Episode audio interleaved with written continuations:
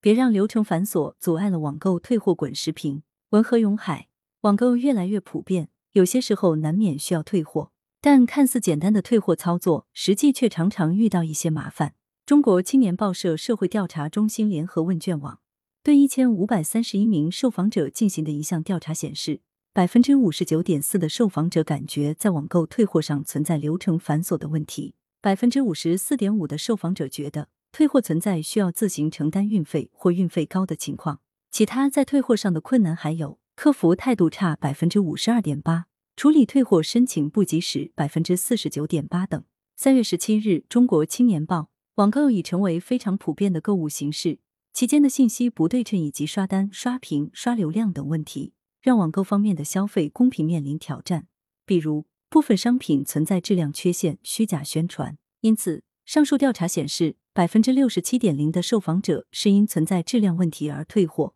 百分之五十五点二的受访者是因实物与商品介绍不符而退货。虽然网购领域早有七天无理由退货的规定，但在实际执行中，一些卖方和平台会以各种理由拒绝消费者的退货申请。当七天无理由退货遇上这样的卖家和平台，只能无奈的放弃，或走上一次艰难的维权之路。当然，也有卖家和平台在极不情愿之下答应消费者退货，但需要消费者自行承担运费，运费还可能比较高，让退货买家有得不偿失之感，且退货流程颇为繁琐。有网友曾在网上做出如下自述：双十一买的货，十六号就退货了，二十一号卖家签收。二十六号才开始验货，且表示配件不齐全拒退。本来寄回去的货物名牌和包装都完好。在某投诉平台，有消费者讲述，有的商家已经签收了退回的货物，但迟迟不打款，需要等库房验收，云云，让人很是头大。有这种退货经历者，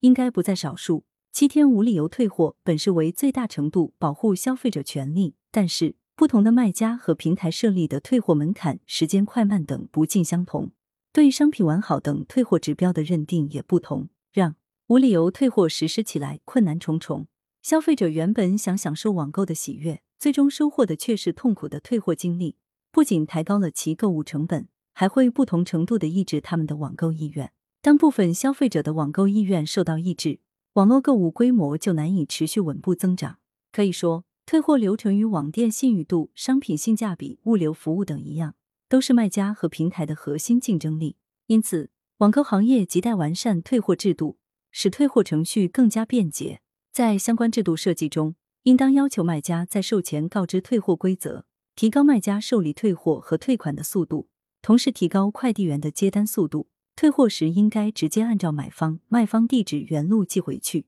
希望平台和快递站点做好协同。针对退货消费者推出一些寄件优惠，而非承担较高运费。监管部门应加强对平台和卖家的监管，包括执行七天无理由退货的情况，对阻碍或变相退货者加大曝光和处罚力度，以儆效尤。据上述新闻报道，近日最高人民法院发布关于审理网络消费纠纷案件适用法律若干问题的规定一，提到完善七日无理由退货制度，加强消费者售后权益保障。规定消费者因检查商品的必要对商品进行拆封查验，且不影响商品完好。电子商务经营者不得以商品已拆封为由，主张不适用七日无理由退货制度。规定自二零二二年三月十五日起施行。这条规定为七天无理由退货拆除了一道较高的门槛。期待不合理的退货门槛应拆尽拆，更好的保障消费者权益。羊城晚报时评投稿邮箱